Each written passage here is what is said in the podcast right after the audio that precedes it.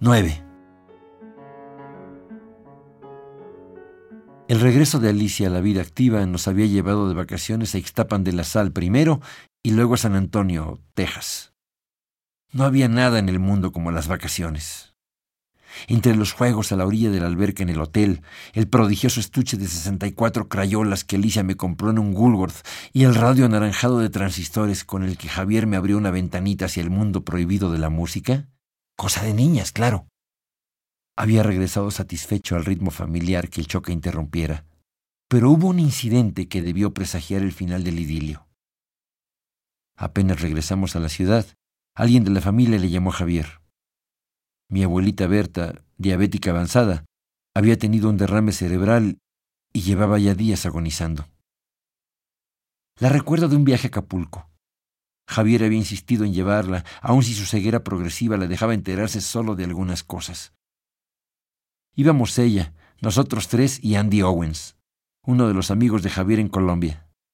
Cada vez que escuchaba a mi madre hablándole en inglés al gringo, que era negro, grandote y simpatiquísimo, le pedía, Dígale a este señor que como México no hay dos. Se llevaban también Alicia y Berta, que gracias a las confidencias de su suegra, supo mi madre la clase de personas que eran ciertos cuñados y concuñas, entre quienes había más de un canalla de ínfima ralea. Sin mi abuelita Berta, la parentela seguiría el camino de una dispersión lenta cuyo efecto me dejaría todavía más cerca de Celita.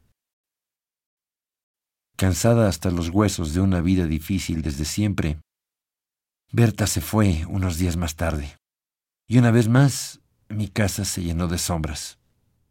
Si la muerte se había dibujado tras las cortinas cuando Alicia perdió litros de sangre, ahora entraba en las últimas estancias y dejaba a Javier sin su abogada de toda la vida. Vigilado de cerca por un padre iracundo y dos hermanos tiránicos, los mayores de siete, Javier había sobrevivido a su infancia espantosa de la mano de aquella madre providencial cuya ausencia de pronto me recordaba que el huérfano también podía ser yo. Unos minutos más sin hospital me habrían dejado como a mi papá. Hueco, perdido, solo, con la tristeza pudriéndose adentro.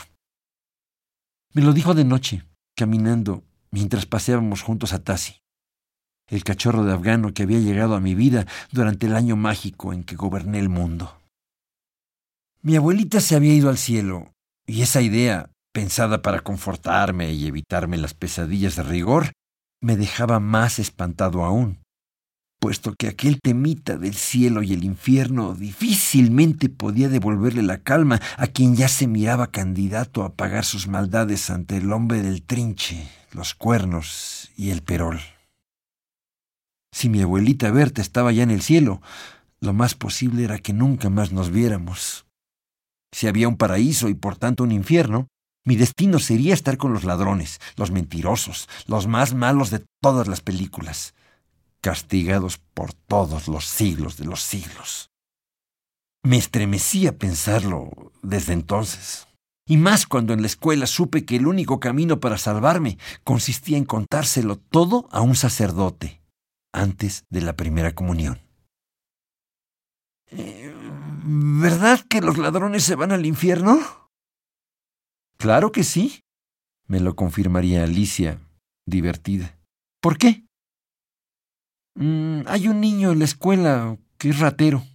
Y yo digo que va a tener que confesarse. ¿Sí? ¿Antes de la primera comunión? ¿Y qué le va a decir el padre con esos pecadotes? No sé. Tendrá que platicar con los papás, supongo. Había conseguido que lo habláramos en un tono casual, disque despreocupado, como si se tratara de un argumento de los picapiedra. Alicia, por fortuna, se distraía apenas en responder. Porque claro, ni modo que estuviéramos hablando de ese niño inocente que era yo, incapaz de robarse un alfiler. De manera que el día de mi primera comunión tendría que haber soltado enterita la sopa. ¿No podía esperar hasta el día del juicio final? No había quien hacerle esas preguntas.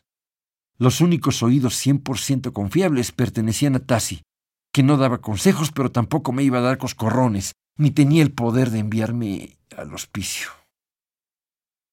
¿Cómo evitar que un cura boquiflojo y me tomen todo me desenmascarase frente a la familia? ¿Celebrarían aún mi primera comunión o la cancelarían para hacerme llegar más pronto al hospicio? ¿Iba a desayunar pastel y atole el raterito?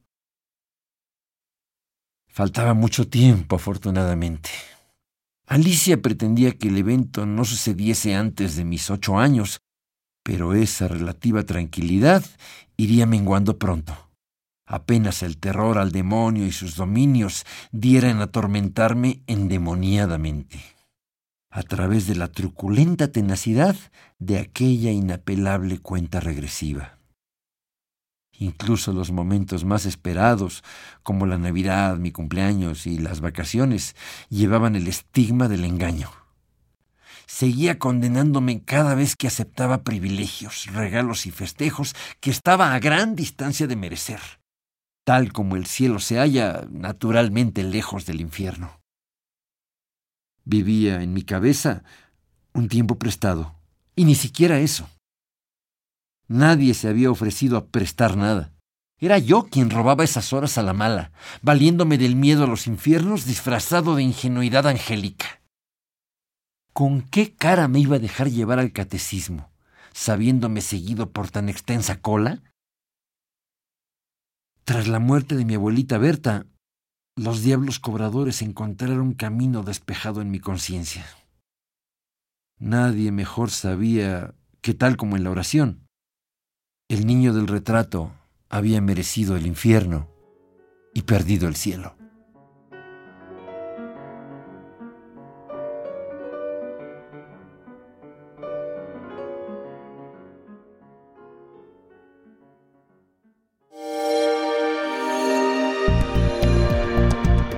Descarga Cultura. Descarga Cultura. Punto UNAM.